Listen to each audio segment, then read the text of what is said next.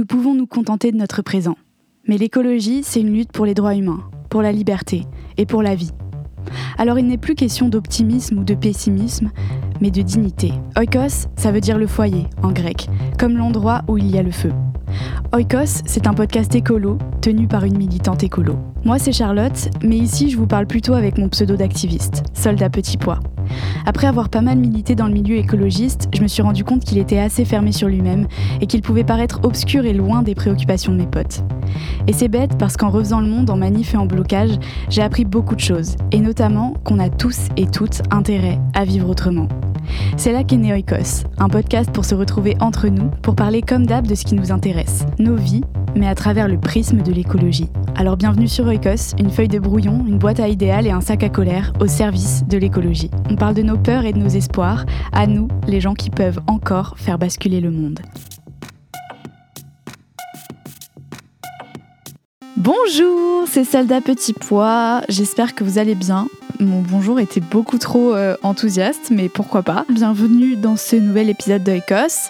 Aujourd'hui, on fait le tour de l'actualité écolo ensemble. Je vais me poser sur quelques actus comme d'habitude et essayer de les décrypter un peu avec vous pour euh, vous donner euh, aussi mon œil de militante écolo et en parler avec mes tripes et aussi évidemment en m'appuyant sur des sources du travail de journaliste que je remercie toujours dans ces épisodes et euh, que je vous liste systématiquement dans la description. Les derniers épisodes de Oi Oi étaient un peu longs. Euh, à la base, j'avais lancé ça euh, pour me poser sur des actus et donner les grandes lignes de ces actus-là, ce qui durait en général 20 minutes. De plus en plus, je tends à faire des épisodes d'une demi-heure, ce qui me prend beaucoup d'énergie et de temps. Et du coup, je pense peut-être à recalibrer peu euh, les épisodes, euh, à recentrer ces épisodes oi oi sur un format plus court qui vous permet de euh, faire un tour de l'actualité plutôt rapide et après peut-être de faire des épisodes hors série où je me pose sur un sujet plus complexe où j'ai besoin de plus de temps pour démêler. Donc voilà, je vais essayer de revenir un peu aux sources parce que j'ai envie de tenir tout le long de la saison et ne pas me noyer dans mes recherches. Euh, voilà, donc surtout n'hésitez pas à nous envoyer des messages sur les réseaux et à me dire un peu ce que vous en pensez. D'ailleurs, je crois que Spotify, d'après ce que j'ai compris, a aussi lancé des interactions euh, donc sur euh, votre appli Spotify. Si vous nous écoutez par là, vous pouvez aussi donner votre avis sur les épisodes, etc. Et donc vous pouvez aussi potentiellement me dire si jamais ça vous intéresse d'avoir des épisodes plus thématiques, si vous aimez bien ces épisodes plus courts, plus longs. En tout cas, j'essaye toujours de faire au mieux. Et dans cet épisode, j'ai donc essayé d'être un petit peu plus concise on va voir ce que ça donne. Voilà, avant de lancer cet épisode, si jamais ce podcast vous plaît, comme d'habitude, vous pouvez adhérer à notre média. C'est un méga moyen de nous soutenir. Euh, le lien est dans la description de l'épisode. Et sinon, vous pouvez tout simplement vous abonner sur la plateforme d'écoute sur laquelle vous êtes en train de nous écouter pour ne louper aucun épisode et nous donner de la force. Et puis sur les réseaux sociaux si vous avez envie. Sur ce, c'est parti. Qu'est-ce qui s'est passé pour l'écologie ces derniers temps? On regarde tout ça ensemble tout de suite. Cette semaine, du coup, on va parler de puits de pétrole en Gironde, on va parler de la COP28, on va parler euh, du défenseur des droits et de Sainte-Soline, on va parler d'une prime aux bassines des préfets et de la suite des inondations dans le Nord-Pas-de-Calais. Une forêt, hmm, presque. Un forage. Ça commence pareil après tout. Il se pourrait bien que dans nos chères forêts françaises qui ont déjà pris bien cher et bien cramé euh, tous les étés euh, depuis quelques temps, eh bien on détruise encore un peu plus pour construire des puits de pétrole. Euh, oui oui, en France, vous avez bien entendu, il y a huit puits pétroliers qui viennent euh, d'être autorisés vers Arcachon en Gironde. C'est euh, d'ailleurs le même endroit où il y avait euh, des images absolument atroces de flammes qui ravageaient les forêts et les dunes de ces endroits. donc c'est assez cynique d'imaginer ça. Surtout que on est quand même dans une démocratie où on vote des lois, euh, notamment une loi euh, en 2017 qui avait été votée et qui prévoyait l'arrêt progressif de l'exploitation des hydrocarbures à l'horizon 2040. Je vous l'avais dit dans le dernier Oi Oi euh, sur la COP 28, mais je le rappelle, c'est un chiffre qu'il faut marteler, les énergies fossiles sont responsables à 80% du dérèglement climatique. C'est phénoménal. Cette loi, globalement, on s'assoit dessus puisque l'entreprise Vermillon, une entreprise canadienne, a eu le feu vert pour euh, ces huit puits de pétrole qui vont être forés en France dans la forêt. C'est un scandale qui est passé complètement en dessous des radars, tranquillement, entre autorités compétentes. Ces autorités qui se cachent derrière le fait que c'est pas des nouveaux puits de pétrole, c'est juste la continuation de l'exploitation de cette société. c'est juste une dérogation à la loi. En fait, c'est quoi ce délire de, faire des dérogations à tout va? Est-ce qu'ils nous prennent vraiment pour des guignols, quoi? En tout cas, la commissaire enquêtrice euh, euh, le projet du groupe Vermillon pour un forage dans la forêt a donné un avis favorable et euh, le ministre de la Transition écologique, Christophe Béchu, a refusé de prendre parti. Il a dit notamment que la loi 2017 dit pas de nouvelles exploitations et en 2040 on coupe les puits existants en France. Le projet Vermillon, c'est pas une nouvelle exploitation, on est sur un champ dans le cadre d'autorisation donnée il y a plusieurs dizaines d'années. Donc en gros, circuler, il n'y a rien à voir, on continue à faire n'importe quoi. Heureusement, des lanceurs d'alerte ont euh, eu vent de ce petit projet euh, sympathique, notamment Camille Etienne, euh, notre, notre queen nationale qui a à la télé qui a alerté sur ce projet et cette vidéo a énormément tourné sur les réseaux sociaux et d'ailleurs il faut continuer de la faire tourner pour alerter et pour mettre la pression. Euh, il y a plusieurs élus qui ont interpellé la ministre de la Transition écologique et en attendant, la décision finale est entre les mains du préfet qui donnera sa conclusion d'ici trois mois. Donc encore l'occasion de se mobiliser et de lancer de nombreuses actions contre ce projet complètement délirant une nouvelle fois. Sur ce sujet, je vous renvoie du coup vers la fameuse vidéo de Camille Etienne. Euh, et d'ailleurs, euh, vous pouvez vous abonner à Camille Etienne sur ses réseaux. C'est vraiment une super lanceuse d'alerte. Euh, en France, c'est elle qui donne pas mal d'alarmes et qui relaie beaucoup de lutte écolo. Et puis, je vous renvoie vers un article de France Bleu. Allez, on passe à la deuxième actu, justement les énergies fossiles. Euh, je vous en ai pas mal parlé dans le dernier épisode d'Oi Oi, puisque vous n'êtes pas sans savoir qu'en ce moment se déroule, et euh, d'ailleurs c'est sur la fin, la COP28 euh, pour le climat, c'est cette grande réunion des États pour faire des grands discours et prendre des décisions qu'on ne suivra pas, n'est-ce pas? Alors ça donne quoi cette fameuse COP28 Je vous avais donné plusieurs points sur lesquels on pouvait attendre des avancées. J'ai pas entendu grand-chose concernant le bilan qui a été fait de l'accord de Paris, euh, mais ce bilan faisait découler les autres points, c'est-à-dire euh, un point important qui allait être euh, la discussion autour de la solidarité financière entre les pays du Nord qui causent en énorme majorité le dérèglement climatique et les pays du Sud qui le subissent. Et deuxième point, sur la réduction, voire la sortie des énergies fossiles. Euh, alors sur le point de la solidarité financière, ça a avancé, mais comme on s'y attendait, euh, ça va rester lettre morte. Il y a eu un accord quand même historique sur la répartition des pertes et dommages pour les pays les plus exposés au chaos climatique. Les États ont validé la création d'un fonds euh, qui euh, sera placé sous l'égide de la Banque mondiale.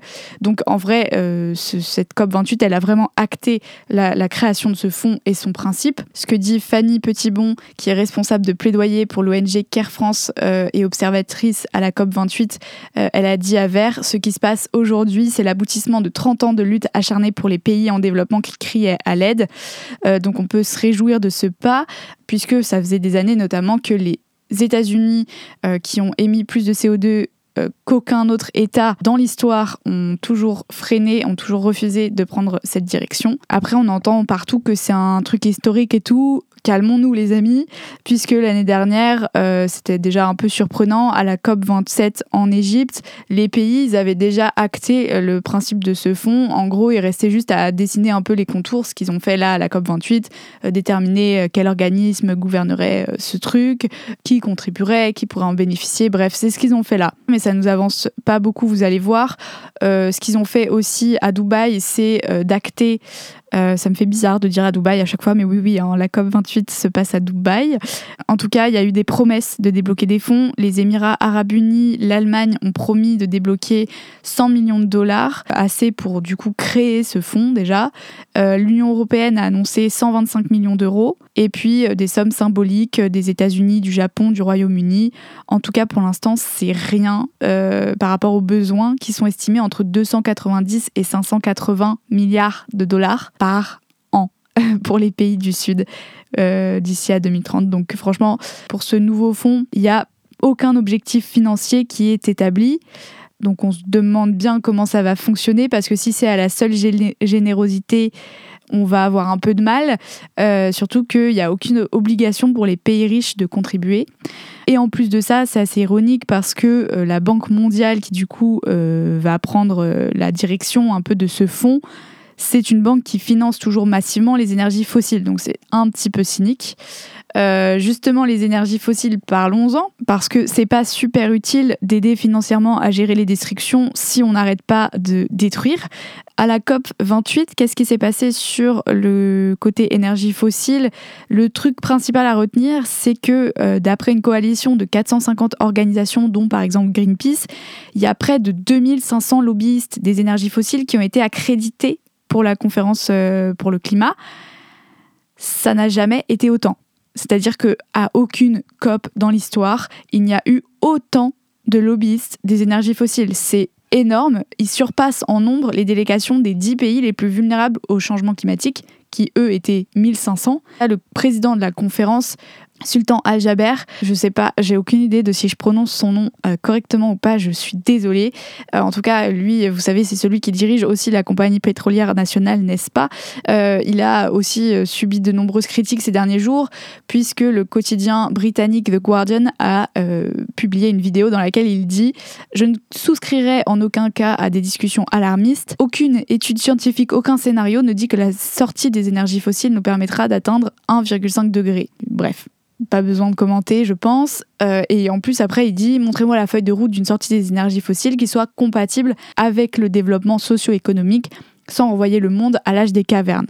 Les amis, je la lampe à huile, bref, on est en plein dedans. Et certains vont dire, mais si, bien sûr que si, on avance, parce qu'à la COP28, on trouve des solutions. Euh, par exemple, l'idée de capturer euh, le CO2. Alors ces dispositifs euh, techno-solutionnistes, comme on les appelle, sont hyper onéreux, sont super peu performants et surtout, comme le rappelle un article de Mediapart, ils permettent de maintenir juste le business as usual, c'est-à-dire on continue comme avant en espérant, en faisant miroiter euh, ces espoirs de technologie qui va tous nous sauver pendant que on continue à pomper du pétrole comme des malades. En tout cas, les 12 plus grandes majeures pétro-gazières euh, comme BP, Shell ou Total, ils ont créé en 2014 la Oil and Gas Climate Initiative, une organisation patronale pour promouvoir ces technologies euh, comme la solution climatique absolue et ils estiment que, je cite, l'investissement doit être augmenté de toute urgence pour réaliser les objectifs mondiaux en matière de climat et d'énergie et respecter l'accord de Paris. Euh, on est ravis que les compagnies pétrogazières aient envie de respecter l'accord de Paris. Et puis, euh, les, données compilées par l'Agence internationale de l'énergie et les émissions mondiales de CO2 dues à la combustion d'énergie fossile ont été en 2022 près de 410 fois plus importantes que le carbone piégé par ce genre de technologie cette même année. Bref, c'est une, c'est une fausse solution pour essayer de résoudre un problème avec ceux qui, qui contribuent à l'aggraver chaque année. J'en viens à mon dernier point. Mon regard, moi, il était plutôt tourné vers une Altercop, une autre COP qui a été euh, organisée euh, pour faire contre-soirée un peu euh, par le collectif Scientifique en Rébellion à Bordeaux. ces membres du collectif Scientifique en Rébellion, qui sont donc, comme son nom l'indique, un collectif de scientifiques qui s'engagent et ils proposent au public des rencontres, des projections, des performances, des conférences, des discussions pour aborder différemment les questions climatiques. ils rappellent que depuis la première COP euh, en 1992, les émissions de gaz à effet de serre ont augmenté de 60%, ce qui montre bien à quel point euh, les COP traditionnelles sont efficaces, n'est-ce pas? Et donc euh, l'idée c'était de se rendre plus utile et de proposer quelque chose de vraiment engageant au public. Voilà, j'ai plein d'articles sur la COP 28 qui finit le 12 décembre. je vous les laisse dans la description. Troisième actu, on va parler euh, d'un truc moins marrant, qui est la saisine du défenseur des droits concernant euh, Sainte-Soline, ce qui s'est passé à Sainte-Soline. Donc euh, je vais revenir sur un épisode dont on a maintes fois parlé l'an dernier, la manifestation de Sainte-Soline, qui était organisée par les soulèvements de la terre, le collectif Bassine Non Merci et la Confédération paysanne pour s'opposer à un modèle agricole qui refuse euh, concrètement de s'adapter aux nouvelles réalités et qui s'accroche à toutes les solutions qui peuvent lui permettre de continuer sa fuite en avant, en l'occurrence les mégabassines sur la question de l'eau.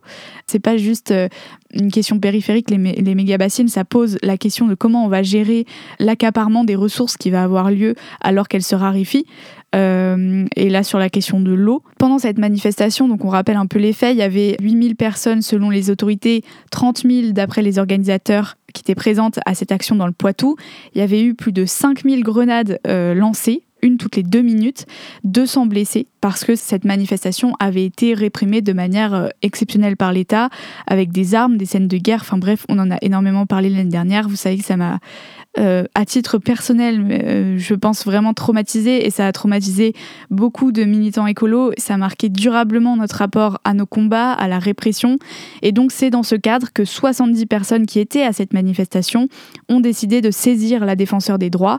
30 d'entre eux ont été témoins de violences graves de la part des forces de l'ordre et 42 ont eux-mêmes été blessés ce jour-là, le 25 mars 2023. Un peu de contexte du coup, neuf mois après, euh, le procès des organisateurs de cette manifestation vient de se tenir à Niort. Le jugement il sera rendu le 17 janvier 2024 et il y a une mission parlementaire qui vient de rendre un rapport sur l'activisme violent dans lequel il est euh, largement question de la manifestation de Sainte-Soline. Alors Kezako, la défenseur des droits, c'est quoi exactement? La défenseur des droits, c'est une autorité indépendante qui peut rendre un avis en gros sur ce qui s'est passé. Elle a été saisie le 5 décembre, principalement dans l'objectif de discréditer les mensonges qui se sont multipliés directement après la manifestation. D'ailleurs, tout le récit euh, policier qui, s'était mis en place derrière avait mené à la menace de dissolution euh, par euh, le ministre de l'Intérieur des soulèvements de la Terre, finalement annulé par le Conseil d'État dernièrement. Et donc la parole de la défenseur des droits pourra être un appui sur le plan juridique pour la suite, mais aussi pour faire euh, tout simplement peser le récit des manifestants face à celui d'institutions qui, on l'a vu, euh, ont aucun scrupule à mentir et à justifier a posteriori des actions qui, loin de garder la paix, maintiennent leur ordre, euh, un ordre qui est mortifère. Donc il y a un rapport qui a été donné à cette défenseur des droits qui est constitué d'une synthèse des faits et de plus de 150 pages de témoignages qui sont accompagnés de photos, des blessures, euh, de certificats médicaux, etc. Ce qui est dénoncé, c'est évidemment la violence disproportionnée et indiscriminée des forces de l'ordre tout ça, euh, c'est pas des mots en l'air. Hein. On parle de conséquences extrêmement graves, de gens qui ont été mutilés, de gens qui ont perdu l'audition, de gens qui ont été envoyés dans le coma. Euh, et puis il y a aussi évidemment euh, l'entrave au secours. dont on a beaucoup parlé ensuite, qui, a, qui, est dénoncé. Dans les gens qui témoignent, on a par exemple un blessé qui souffre d'hyperacousie, trois personnes qui ont perdu l'audition de manière définitive, dont un homme âgé qui, qui, doit désormais porter un appareil. Il y en a un autre qui va peut-être perdre euh, son pied. Il y a une toute jeune femme qui souffre d'une paralysie faciale. Bref, dans le rapport, euh, ce qui est à noter, c'est que plusieurs personnes euh, racontent des scènes qu'on ne peut même pas imaginer exister en France. C'est des gens qui, ont, qui se sont vus mourir. je cite l'une des personnes du rapport. À ce moment-là, j'ai eu le sentiment qu'ils voulaient nous tuer. J'ai eu extrêmement peur pour ma vie. Euh, une autre personne, c'est la première fois que la sensation de peur de mourir m'envahit et je revois dans ma tête les corps passés, des personnes le visage en sang et les cris de douleur. Euh, une autre encore, je fais des cauchemars tous les soirs, je revois cet homme à la mâchoire qui pend, plein de sang, ce jeune homme en pleurs avec son œil droit complètement amoché. Ça va faire trois mois et j'ai encore le cœur qui se serre quand j'entends les mots Sainte-Soline. C'est des témoignages euh, qui sont méga importants à transmettre euh, pour prendre la mesure de ce qui s'est passé. Et d'ailleurs, la Ligue des droits de l'homme avait déjà remis en cause la responsabilité de l'État à ce moment-là. Dans un article de Mediapart, il y a une personne qui, qui tire cette conclusion éloquente. J'en veux à tous ces gens qui laissent des choses comme ça se passer. J'aimerais voir tous les gens qui pensent que la police fait un travail correct et les voir ramasser leurs mains et leurs yeux dans la terre. Sur ça, je vous renvoie vers un article de Mediapart et un article du Figaro. Justement, pour mon avant-dernière actu, on va parler de Sainte-Soline, euh, mais du côté des préfets cette fois, qui sont en croisade pour imposer euh, les méga-bassines en question. Politico révèle à ce sujet des choses assez intéressantes et qui donnent à comprendre beaucoup mieux ce qui se trame dans notre dos. Notamment que la rémunération des préfets varie selon la construction ou non de ces fameuses réserves de substitution qui sont en fait les méga bassines. L'article là dont je vous parle de Politico, il fait partie d'une enquête en plusieurs volets sur les coulisses du fonctionnement de l'exécutif euh, et je vous invite vraiment euh, à lire cette enquête. Et en tout cas, dans celui-ci, on découvre que donc euh, le préfet des Deux-Sèvres a été encouragé financièrement à construire des bassines. C'est une feuille de route qui a été obtenue par Politico, qui a été signée en août 2021 par le Premier ministre, qui était à l'époque Jean Castex, et qui liste, je cite, le nombre de constructions de réserves lancées parmi les indicateurs utilisés pour évaluer la performance annuelle du préfet de l'époque.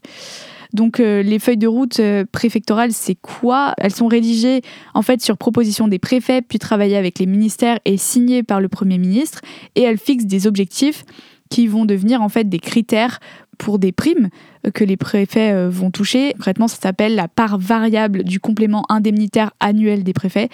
ce complément, il peut quand même monter jusqu'à 25 000 euros. Donc euh, les objectifs de cette fameuse euh, feuille de route, euh, ils sont définis dans une circulaire du 19 avril 2021. Et en gros, ils consistent à demander aux préfets de faire passer en priorité sur chaque territoire la mise en œuvre de politiques publiques prioritaires ainsi que des projets structurants locaux. C'est super vague, c'est comme d'habitude super cool pour l'exécutif qui peut du coup mettre des pressions comme ça sur des projets soi-disant structurants localement. C'est vraiment top ce genre de flou. Il y a des feuilles de route euh, qui sont des incitations financières politiques pour les préfets. Enfin, c'est quand même de ça dont on parle. Et puis sur les méga-bassines, on a appris aussi qu'un protocole a été signé en décembre 2018 avec euh, notamment les chambres d'agriculture et certaines associations environnementales qui prévoyaient la construction de réserves d'eau en contrepartie de réduction des pesticides. Donc sur ces révélations de Politico, il y a le porte-parole de Bassine Non Merci, Julien Leguet, qui euh, a dit, je cite, Ça démontre un véritable soutien de l'État à ces projets de bassines et à la défense d'intérêts privés, ce que l'on dénonce depuis le début. On se dit que si c'est le cas des bassines dans les Deux-Sèvres, c'est certainement la même chose concernant l'A69 et tous ces grands projets inutiles soutenus par l'État. Je vous mets le lien de l'article de Politico et un check news de euh, Libération. Dernière actu, on va reparler un petit peu des inondations euh, dont on n'a pas tant parlé en fait sur euh, Oikos, des inondations euh, terribles qui ont ravagé des vies, des maisons, des endroits dans le Nord-Pas-de-Calais au mois de novembre. C'est quoi la suite? Parce qu'on n'en parle jamais, mais qu'est-ce qui se passe ensuite après les inondations? Eh ben, il se passe que des gens sont traumatisés, les amis, et qu'ils ont envie de partir parce qu'ils sont sur un endroit euh, ravagé dans lequel ils n'ont plus envie d'habiter tellement c'est difficile. Sauf que euh, pour la plupart, leurs biens ne peuvent plus se vendre assez cher pour partir, euh, quand bien même ils pourraient les vendre parce qu'il faut d'abord faire des réparations. Il y a aussi la crainte d'être inondé à nouveau. On apprend dans un article que, c'est des questions qu'on pose de plus en plus aux agents immobiliers de la région. Est-ce que cette maison, est-ce que ce bien a été inondé? Et avant même de penser à partir, du coup, euh, il faut euh, réparer les dégâts, je vous l'ai dit. À certains endroits, l'eau, elle est montée à plus de 1,50 m. Il n'y a plus d'électroménager, il n'y a plus de réseau électrique. Et tout ça, euh, pour le remettre en ordre, ça coûte de l'argent. Par exemple, dans un village, il y a un monsieur qui s'appelle Vincent Maquignon qui estime, lui, qu'il faudra euh, environ 100 000 euros pour remettre sa maison en l'état. Il est traumatisé et il veut, il veut partir, il veut déménager. Et, sauf que en fait, euh, il nous dit que si on retape, euh, après on partira, mais dans tous les cas, on perdra de l'argent car le prix de la maison a déjà baissé de 50%. Alors les dégâts, du coup, on le voit, sont, matériels, mais ce qu'on prend pas assez en compte, c'est qu'ils sont aussi psychologiques. On parle de gens qui ont littéralement été traumatisés, dont la vie a été brisée euh, par ces inondations qui vont se multiplier. Et puis, on parle aussi très peu des conséquences environnementales, parce qu'il y en a. Euh, avec les fortes précipitations, il a plu en gros l'équivalent de 6 mois de pluie en 30 jours. Euh, les 370 km de canaux du territoire ont complètement débordé. L'eau, elle s'est infiltrée partout, dans les habitations, dans les champs, dans les bâtiments, dans les industries. Euh, et euh, le truc, c'est que cette eau, elle charrie avec elle des déchets de déchets qui peuvent se révéler toxiques. Euh, on parle de, par exemple, des bouteilles de gaz, euh, des bidons de gazole vides, des, des, cuves de fuel qui voyageaient à la surface de l'eau. Donc, sans doute que la faune locale a aussi été touchée d'ailleurs, même si pour l'instant c'est trop tôt pour le dire. Et en plus de ça, l'eau, elle a vraiment beaucoup stagné parce que le marais Odomarois, où il y a eu toutes ces inondations principalement, c'est une cuvette. donc, pendant un long moment, l'eau a échangé avec les sols. S'il y a des matières polluantes dans l'eau, ça a donc contaminé les terres. Donc il y a un risque aussi pour les cultures euh, et euh, un risque de polluants qui peuvent rester euh, longtemps. Donc voilà, hein, je voulais juste revenir sur ces quelques points qu'on n'a pas forcément en tête. Quand on parle d'atténuer le dérèglement climatique, on parle d'éviter, même si ça devient de plus en plus irréaliste, ce genre de catastrophes qui peuvent toucher n'importe qui. Et on, parle aussi du fait que on a besoin absolument de mettre en place de la solidarité parce qu'on va devoir faire face à ce genre de situation, à ce genre de traumatisme, et on va devoir euh, se serrer les coudes clairement pour faire face à tout ça. Donc voilà, euh, sur la question, je vous renvoie vers un article de Reporter et un article de France 3 que j'ai utilisé.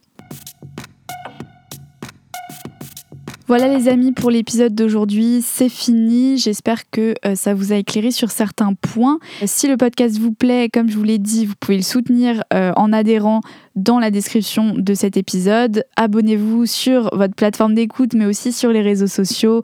Euh, c'est listé euh, aussi dans la description de l'épisode. Et puis, euh, si jamais ça vous plaît, vous pouvez évidemment nous mettre des commentaires, des petits mots, des petites notes sur les applications qui le permettent. Et n'hésitez pas, enfin, à parler du podcast autour de vous. le bouche à oreille, c'est le principal vecteur de découverte de podcast. Sur ce, je vous dis à la semaine prochaine. On se retrouvera pour le dernier épisode de 2023 avec des invités. Et puis, euh, je vous fais des bisous, portez-vous bien et à très bientôt.